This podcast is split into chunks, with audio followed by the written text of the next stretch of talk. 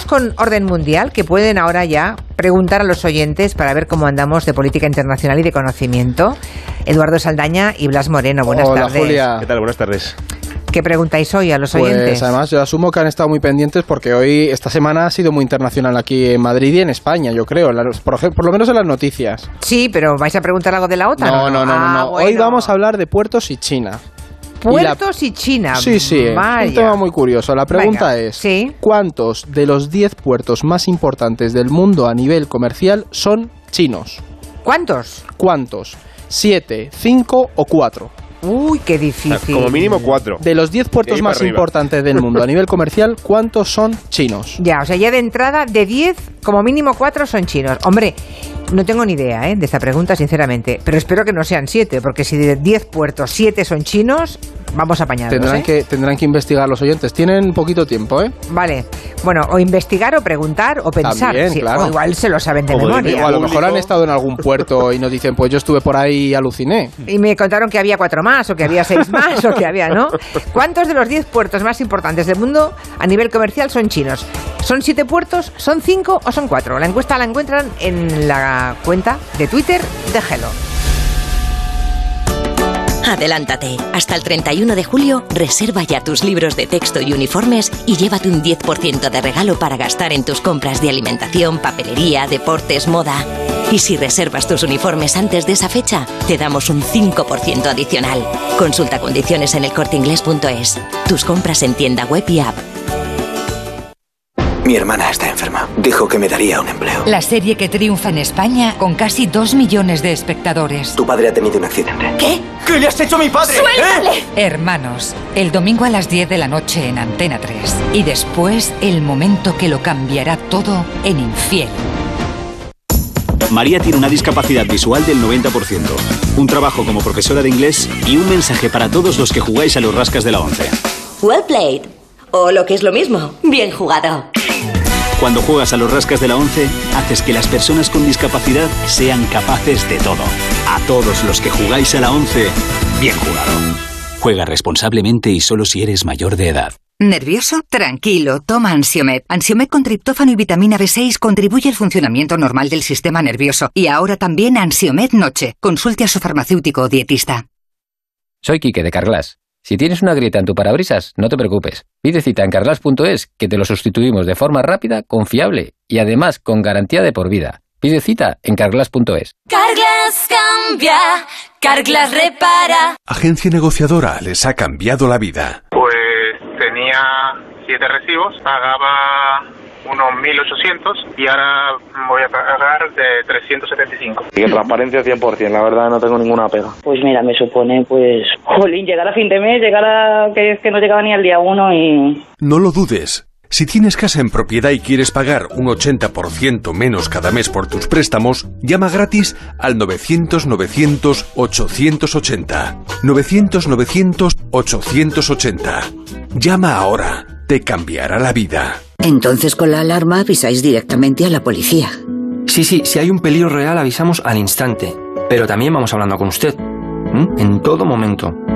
Además, mire, aquí tiene un botón SOS para avisarnos de lo que sea. ¿De acuerdo? Y si hace falta enviamos a un vigilante a ver si está todo bien. Las veces que haga falta. Este verano protege tu hogar frente a robos y ocupaciones con la alarma de Securitas Direct. Llama ahora al 900-272-272. Entramos en la recta final. Mañana, últimas audiciones a ciegas. Última oportunidad para formar equipos. Y el sábado llegan los asesores y comienzan las batallas. La Voz Kids. Mañana y el sábado a las 10 de la noche en Antena 3. La tele abierta. Hostelero, somos Organic, la única ganadería ecológica española de Wagyu y Angus, la mejor carne del mundo. Sírvela a tus clientes, alucinarán, volverán y tu caja crecerá. Te damos un servicio amable y puntual, a buenos precios. Si pruebas Organic, solo comprarás Organic. 900-900-786, 900-900-786 o carneorganic.com. La mejor carne del mundo, Organic. Cambia tus ventanas viejas por unas nuevas a un precio demoledor en Bricolaje Moraleja. Ventana de PVC de 116 por 100, 180 euros. Y ventana de 116 por 120, 200 euros. Con su cristal Climalit y su persiana. Además, medición e instalación para cualquier otra medida. Presupuesto sin compromiso. bricomoraleja.com Afandecor gestiona las ayudas que el Estado concede para la instalación de placas solares y para la sustitución de ventanas, pero tú no las utilizas. Mientras tanto, sigues aterrorizado esperando la próxima factura. Defiéndete. Cambia tus ventanas e instala placas solares con Afandecor. Llama a Afandecor y reduce el importe de tus facturas. Grupo Afandecor. Genera más. Consume menos. La terraza del Santo Domingo es gastronomía, tardeo, coctelería. Es una espectacular puesta de sol y es mucho más. Deja el asfalto a tus pies y descubre el cielo de Madrid con vistas 360 grados de la capital. La terraza del Santo Domingo, tu espacio de ocio seguro. Más información en la terrazadelsantodomingo.es. Iberdeco Humedades informa. Una vivienda sin humedades es una vivienda saludable y energéticamente más eficiente. Ofrecemos soluciones antihumedad definitivas y garantizadas. Cuando Iberdeco Humedades entra en tu hogar, la humedad sale para siempre. Aprovecha nuestros días sin IVA y solicita un diagnóstico gratuito en iberdecohumedades.es o llamando al 910 3110. Cecchini es el vermut artesano y tradicional de Madrid. El vermut de toda la vida con la calidad y sabor de siempre. Pídelo en tu bar o terraza preferidos, de grifo o botella. También puedes comprarlo en las tiendas de tu barrio y en vermutcecchini.com. Su sabor te conquistará. Vermut Cecchini, tu vermut. La Rosa de los Vientos. Historia y misterio en las madrugadas de los fines de semana. Hospitales psiquiátricos es un icono, pero hay algo más. Son un icono. Unos personajes míticos del pasado, los mouros que viven en el centro de la Tierra y que custodian grandes. Él había sido agente ruso, estaba exiliado y se dijo que habían sido envenenados. Vamos a hablar esta noche en materia reservada de algo de lo que no habla casi nadie. La Rosa de los Vientos con Bruno Cardeñosa. Sábados y domingos a las doce y media de la madrugada y cuando quieras en la web y en la app de Onda Cero. Te mereces esta radio. Onda Cero, tu radio. En Onda Cero, Julia en la Onda, con Julia Otero. Y como Blas Moreno y Eduardo Saldaña, los componentes de orden mundial. En la encuesta, la pregunta que hemos hecho hoy y que ya está en la cuenta de Twitter de Gelo, era cuántos de los 10 puertos más importantes del mundo a nivel comercial son chinos. Había tres opciones, 7, 5, 4. 7 puertos, 5 puertos o 4 puertos. Y de momento arrasa más de la mitad de los oyentes en un 51,3% creen que hay siete puertos entre los 10 más importantes del mundo Madre en China. mía, ¿eh? De momento es lo que dicen los oyentes, pero bueno, eh, Ya lo iremos veremos. viendo. Ya veremos, ya, Ya veremos veremos, si ya son veremos. siete, si son cinco o son cuatro. Pero que arrasa de momento lo de los siete, ¿eh? 51. Luego le sigue 5 con un 35 y pico por ciento y con cuatro puertos solamente el 12 por ciento. Bueno, la gente es que todo lo que es China, supongo que la respuesta es al por mayor, Claro, ¿no? sí, lo máximo. total. Hay siete, pues siete. Si hubiera 20, 20 que diríamos, ¿no? Bueno, porque es verdad que la proporción de todo lo- las proporciones del gigante asiático, como su nombre indica, siempre son muy grandes. Claro, pero recordemos, Julia, que hablamos de todo el mundo. Claro. O sea, puertos importantes Ah, está en Rotterdam, en este- Estados Unidos, o sea, Ya, ya. Pero bueno, luego, luego vemos qué tal. Luego veremos qué tal, eso, eso es. Mm, ¿Qué habéis aprendido esta semana antes de que hablemos de la OTAN? Que ya saben que siempre en orden mundial hablan de al- algo que han aprendido cada uno de ellos y es una forma de que aprendamos también los demás y es que no lo sabíamos. Pues lo mío, Julia, es una mezcla de actualidad con otro ejemplo más de lo que siempre decimos en el orden mundial, de que hasta en la cultura pop y en todas partes hay política internacional detrás. Hasta en la cultura pop. Sí, Anda. y me explico. El regulador de Estados Unidos acaba de pedir a Apple y a Google que retiren de sus eh, App Store, de sus tiendas de aplicaciones, la aplicación TikTok. Porque TikTok. dicen Pues sí, cada vez, yo veo cada vez más gente Mm. enganchada a TikTok ¿eh? en Claro. España. No es mi caso, pero. O sea, que ha pedido a Apple y Google que, que quiten TikTok. ¿Y por qué? porque considera que representa literalmente una grave amenaza de seguridad para Estados Unidos. Y sigo textu- textualmente lo que, lo que- leyendo lo que dice. Dice, no es lo que parece a simple vista, no es solamente una aplicación para compartir vídeos o memes. Funciona como una sofisticada herramienta de vigilancia que recoge grandes cantidades de datos personales y sensibles. Y el problema es que esos datos, que incluyen eh, historiales de búsqueda, patrones de pulsación de teclas, huellas faciales, huellas de voz, o sea, reconoce tu voz, por ejemplo, o tu cara, eh, luego la empresa matriz de TikTok, que es una empresa china, tiene conexiones con el Partido Comunista y según la ley china está obligada a entregar esos datos al gobierno chino si el gobierno se los reclama. Es decir, que todos los usuarios de TikTok del mundo potencialmente pueden eh, ver sus datos comprometidos y en manos del gobierno chino si la empresa eh, tiene ese requerimiento por parte de Pekín. Entonces, es verdad que la amenaza como tal no es directa, pero Estados Unidos tiene recelos de que esa aplicación pueda servir después para conseguir información sensible de Estados Unidos. Hombre, no me Hasta en los extraña, ¿eh? memes a veces, ¿no, Julia? Hasta la- en los vídeos de música puede haber cosas así. Hombre, si mm, pueden conectar a distancia y pueden saber, pueden tener indicadores biométricos, las huellas Claro. faciales, Localización. Reconocimiento facial, localización, claro, me parece Todo, todo, todo, peligrosísimo. Pues qué bien, qué bien que no me han seducido y ni, ni voy a dejarme No- no seducir se por TikTok. Estupendo. No, aquí ninguno más, ¿no? Yo tampoco lo tengo descargado, ¿eh? ¿Verdad? No, en el equipo tenemos solamente una persona, creo, una o dos que sí están en TikTok, el resto nadie. Pues a borrarlo ahí, vamos. Sí, sí, a preservarnos, vale. ¿Y, mm, ¿y Eduardo qué ha aprendido? Pues yo hoy estoy romántico, Julia. Ay. Y la cosa es que he estado leyendo y, en- bueno, es una buena noticia, pero también dices, bueno, el trasfondo. Y es que en una ciudad de Japón, en Miyakazi, el ayuntamiento ha incentivado un programa para que la gente se escriba cartas de amor que se quiten Tinder y empiecen a escribirse cartas y conecten con otras personas para así fomentar un poco más las uniones y, y las parejas, porque ven que hay una, un déficit muy grande de natalidad y han dicho vamos a volver a las formas tradicionales porque con las tecnologías no está funcionando. Y ya investigando con esto me he enterado que hay, hay ayuntamientos en Japón que para luchar contra el problema de natalidad han desarrollado sus Tinder públicos, que es básicamente pues eh, fórmulas a las que tú acudes y dices, mira, no tengo pareja, quiero encontrar una pareja a través de este programa de ayuda pública y te ponen en contacto con gente que esté en tu situación porque han visto que es de las pocas formas que tienen para intentar solventar el problema de natalidad que tienen algunas zonas. Y me ha llamado mucho la atención, dices, joder, está cayendo y tienes que acudir a formas tradicionales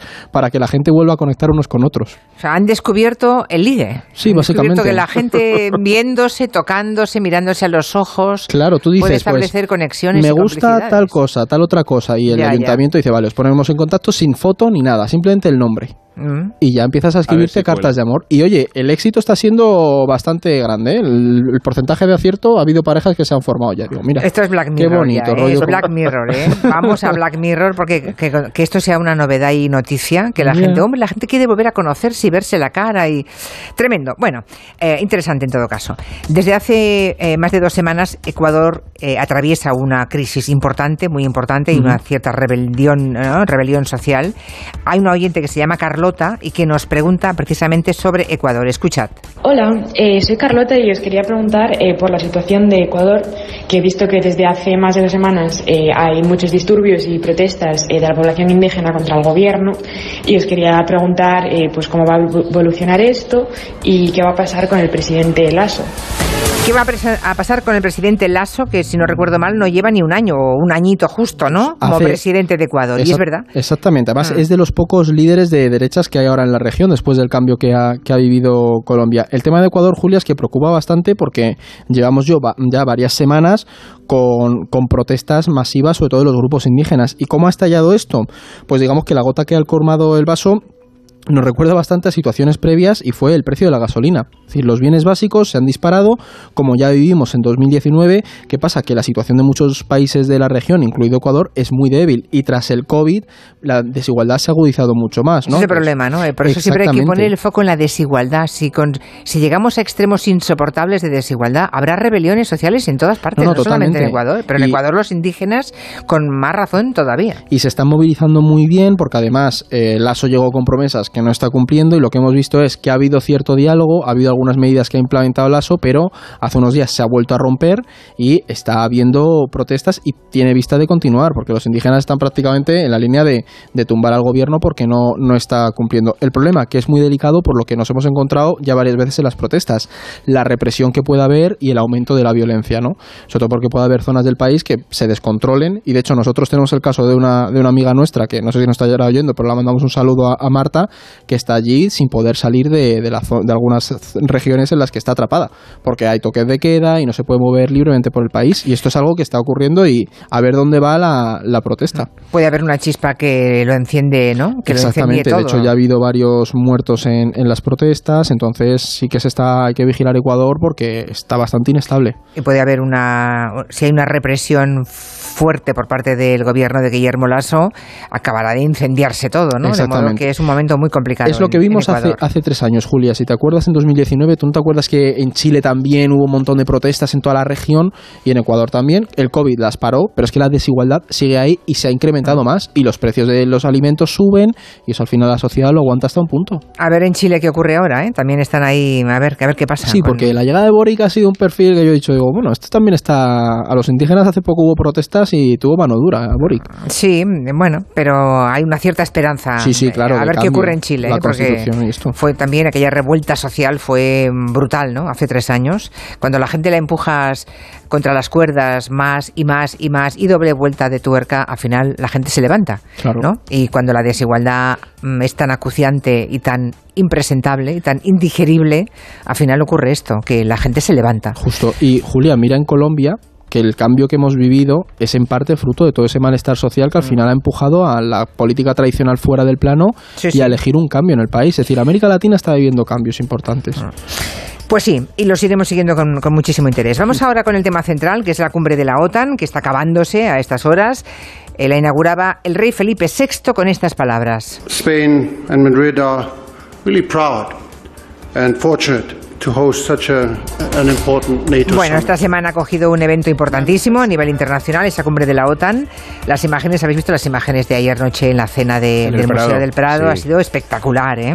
Eh, Bueno, y todas las visitas que han hecho los consortes y, bueno, yo creo que ha producido un montón de imágenes simbólicas muy, muy potentes, de buena imagen para nuestro país. Sí, la imagen internacional, lo- además lo estábamos comentando antes de empezar, Julia, que la imagen que se ha proyectado yo creo que ha sido muy buena, la Y verdad. lo del Prado creo que ha sido un acierto, personalmente. Creo que Lo del bien. Prado, un Sí, enorme acierto. Sí. Sí, de no sé si hay alguien, brutal. no sé si hay alguien que esté en contra, pero desde luego me parecería de poca inteligencia el que se manifieste en contra de una promoción, en fin, una campaña de marketing tan lujosa, porque no hay nada más lujoso que el nivel cultural del que podemos presumir, del nivel pictórico de nuestro país, ¿no? Que es uno de los mejores, sin duda, de las mejores pinacotecas del mundo, así que Mira Johnson, que se volvió loco viendo los cuadros. Sí, bueno, Johnson y, y Macron, La con Brigitte Macron, Macron, sí, sí. Es muy bonita esa imagen, sí. hay unas imágenes brutales, ¿no? Muy, muy, muy buenas, que si hubiera que conseguirlas, digamos, en una campaña de marketing, costarían lo que no está escrito. Bueno. Incorporación de Finlandia, eso es un poco la parte bonita, ¿eh? la parte de la postal. Vamos ahora a lo mollar, la incorporación de Finlandia y Suecia a la OTAN. El primer paso se ha dado. ¿Qué va a suponer esto exactamente? Bueno, pues evidentemente lo que siempre se ha comentado es que bien para Suecia y Finlandia, que están protegidos bajo bajo este paraguas de la OTAN, cuando se apruebe efectivamente su incorporación, que es casi seguro.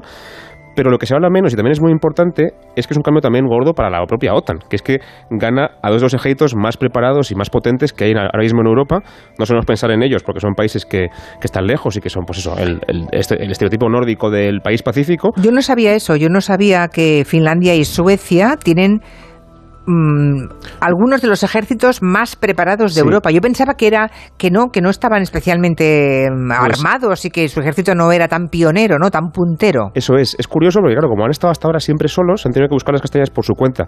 Y no son ejércitos muy numerosos, no son muy grandes, pero sí que están muy bien preparados a nivel tecnológico, ciberdefensa, submarinos. eh, y luego, por ejemplo, Finlandia, que tiene una población de 5 millones de habitantes nada más, menos que que la Comunidad de Madrid, por ejemplo, tiene un millón de reservistas. O sea, un quinto de su población está preparada y dispuesta ¡Qué para luchar. qué Cuidadito con los barbaridad! finlandeses, ¿eh? Claro. ¡Qué barbaridad! Claro, porque son vecinos de Rusia, ¿no? Entonces, Ya. evidentemente, la OTAN eh, está muy contenta con la incorporación de estos dos países y así, por ejemplo, lo decía Biden. At this summit, uh, the full alliance is going to welcome Finland and Sweden uh, a historic application for membership, and their decision to move away from neutrality, tradition of neutrality, to join NATO alliance is going to make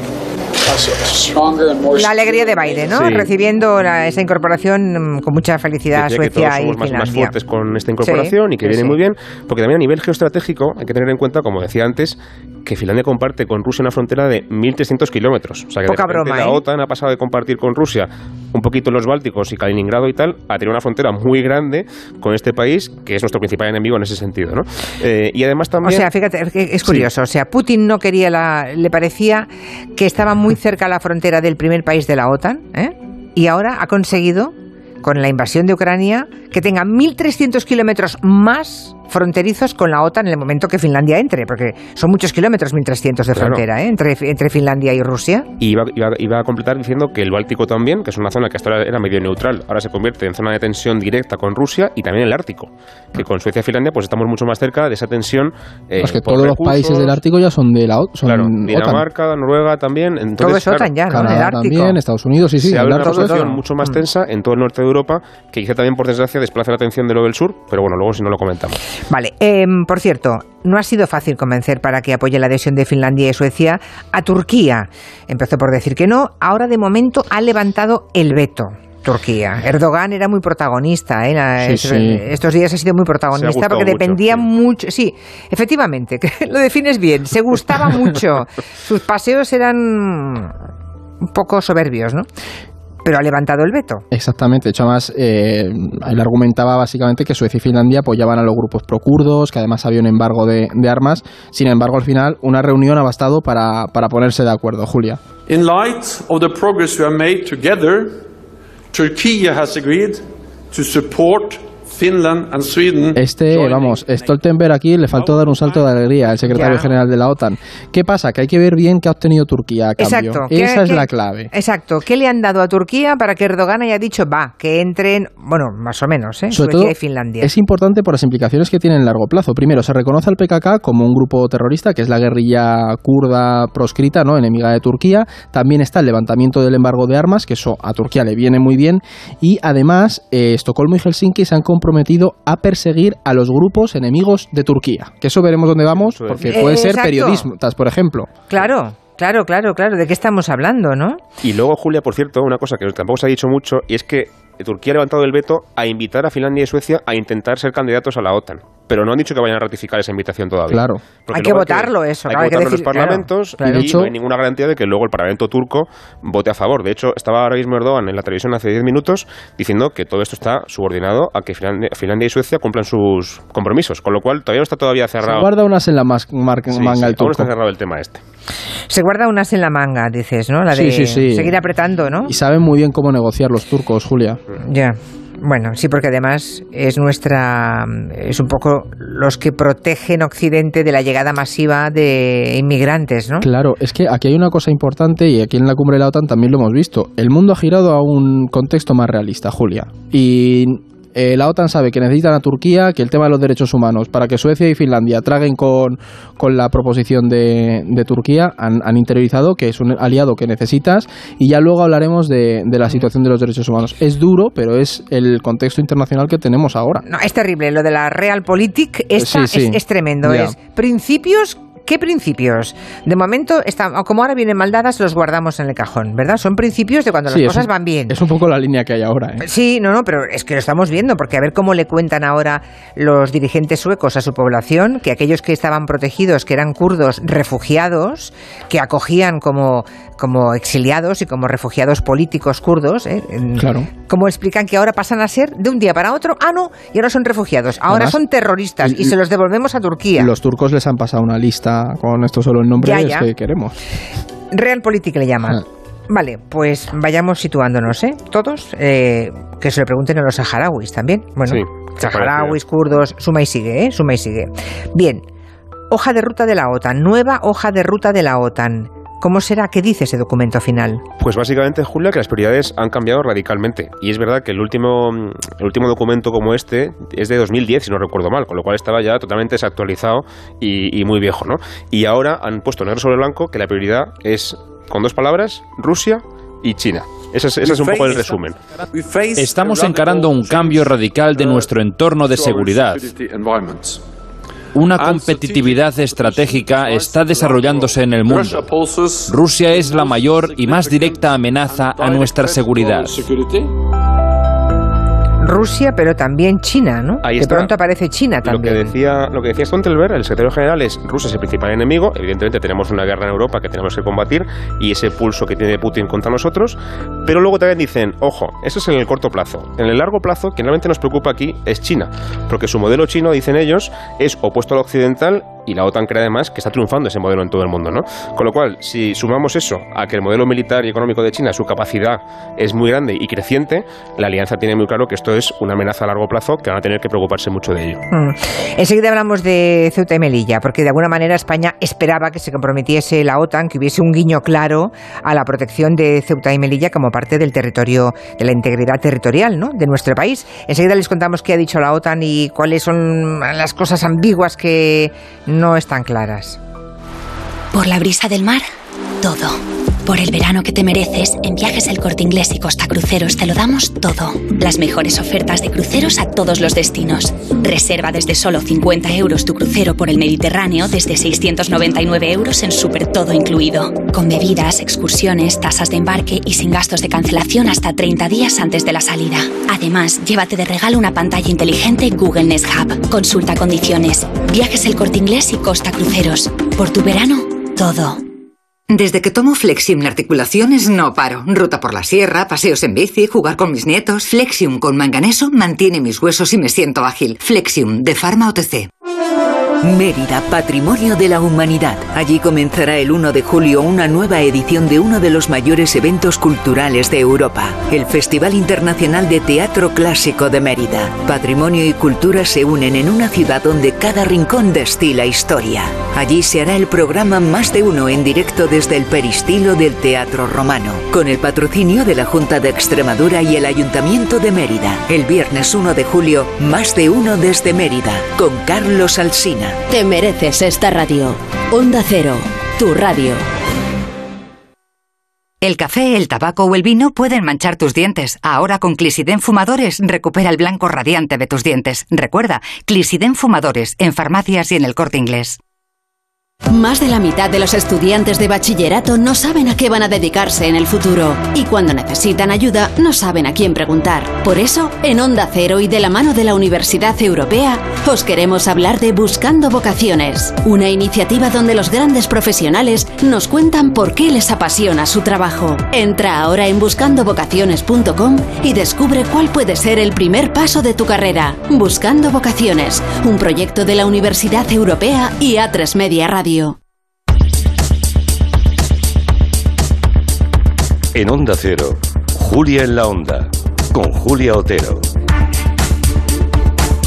Repasando la cumbre de la OTAN, preguntábamos hace un par de minutos si qué había ocurrido con Ceuta y Melilla, porque de alguna forma España esperaba que la OTAN se comprometiera también a la protección de Ceuta y Melilla, aunque no estén en, este mismo continente, forman parte del territorio español. ¿Qué ha dicho la OTAN al respecto? A ver, como sabemos, hemos visto que se intentó leer mucho, Julia, entre líneas con, con declaraciones de Biden como esta. Reaffirm the unity and determination of our alliance to defend every inch of NATO territory. Aquí dice que se defenderá cada pulgada del territorio de los países de la OTAN. Claro, tú te puedes imaginar el revuelo que causaron las, las declaraciones, pero aquí es muy importante recordar una cosa, Julia, que Ceuta y Melilla, aunque evidentemente pertenecen a España, no están amparadas por los tratados, ¿vale? Es decir, por mucho que busquemos mmm, que, que se reconozca la protección de la integridad de ambas ciudades autónomas, lo que hemos visto son gestos ¿vale? Y al final, sin una reforma de los tratados, esto se queda en palabras vacías. ¿Y por qué? Porque esto ahora mismo, te, te lo ha dicho un...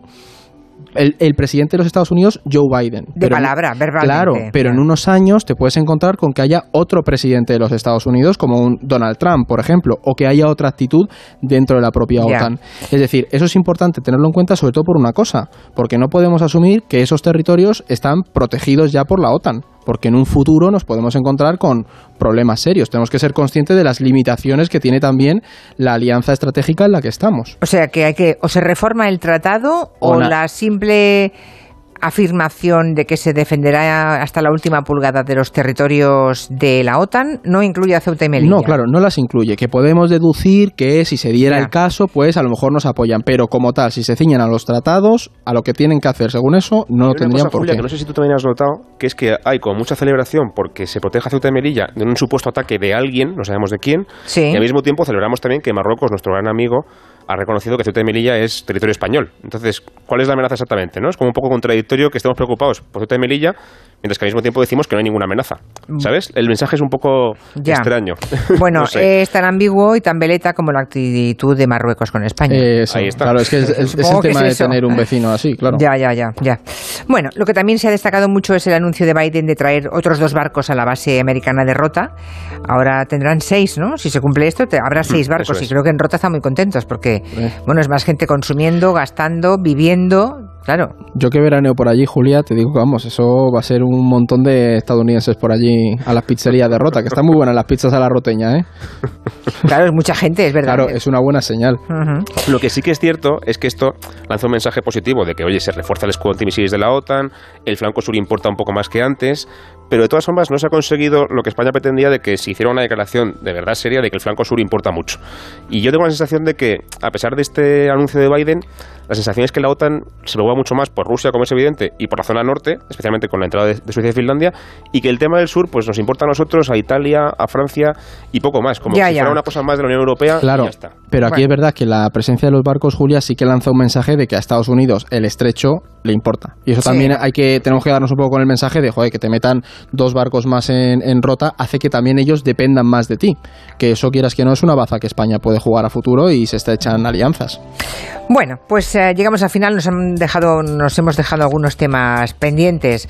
Lo de Donald Trump y las nuevas investigaciones del asalto al Capitolio. Ha, ha sido muy fuerte. Muy, fuerte, ¿eh? esa señora que trabajaba en el jefe, bueno, estaba junto al jefe de gabinete de Trump y que ha contado que Trump sabía que iban armados, que él quería ir al Capitolio también. Es que Sí, sí, adelante. no, eso, exactamente. Que es que esta señora lo que ha venido a decir básicamente es que, Trump no le sentó muy bien perder, pero es que llegó incluso a cuando se enteró de todo el revuelo del Capitolio a pedirle a su, a su cuerpo de seguridad que le llevaran y que llegó a forcejear con ellos cuando, cuando le dijeron que no, que evidentemente no podía ir al Capitolio ah. a acompañar a los suyos, ¿no? Entonces, esto también le puede que lanzó platos contra la pared. Sí, sí, que es que se volvió loco, entró en ah. cólera porque quería acompañar a sus... También nos dice un poco la muestra de que si esto hubiera sido posible, que, con qué escenario nos podríamos haber encontrado. Exacto. Y aquí la cosa es si esto le va a dañar para las elecciones de 2024, que yo... Yo voto no. Creo que tampoco, ¿eh? Creo que, no le va a dañar. Yo creo que no, creo que le reafirma entre sus votantes como es que este señor, mira, nos apoyaba. Algo así. Es que en Estados Unidos puede esperar cualquier cosa dentro de dos años. ¿eh? Bueno, vamos a ver la pregunta. En la encuesta de hoy, lo que estábamos planteando era cuántos de los 10 puertos más importantes del mundo a nivel comercial eran chinos. Estamos viendo el resultado, ha votado mucha gente y se mantiene la mayoría. Eh, un 52,8% cree que son 7 los puertos que tiene China colocados entre los más importantes del mundo. El 33,8% cree que son 5 puertos y solo el 13%, o sea, los menos, creen que cuatro de los 10 puertos del mundo más importantes a nivel comercial son chinos. Así que arrasa la mayoría, lo de los 7. Y la respuesta correcta es... 7. Siete, Julia. Esta vez han Teníamos que haber puesto nueve puertos, que seguro que habrían caído en esa. Claro. Pero es que, Julia, para que tengas datos, 25 de los 100 puertos más importantes del mundo están en China y 32 más son tienen algún tipo de participación o propiedad de China. Es decir, China ha conquistado los puertos del mundo. Y eso es algo que los puertos comerciales están dominados por China. la mitad de los del mundo más importantes. Sí, sí. Y es impresionante. Es increíble cómo han desplegado ahí. Los han hecho suyos a nivel de inversión o con construyéndolos ellos mismos. Sin disparar un tiro, ¿eh? no como Putin. Claro. Pero al final... Gana más así. Habrá que protegerse. Gracias. Hasta la semana que viene. Adiós, adiós. Estamos en el tiempo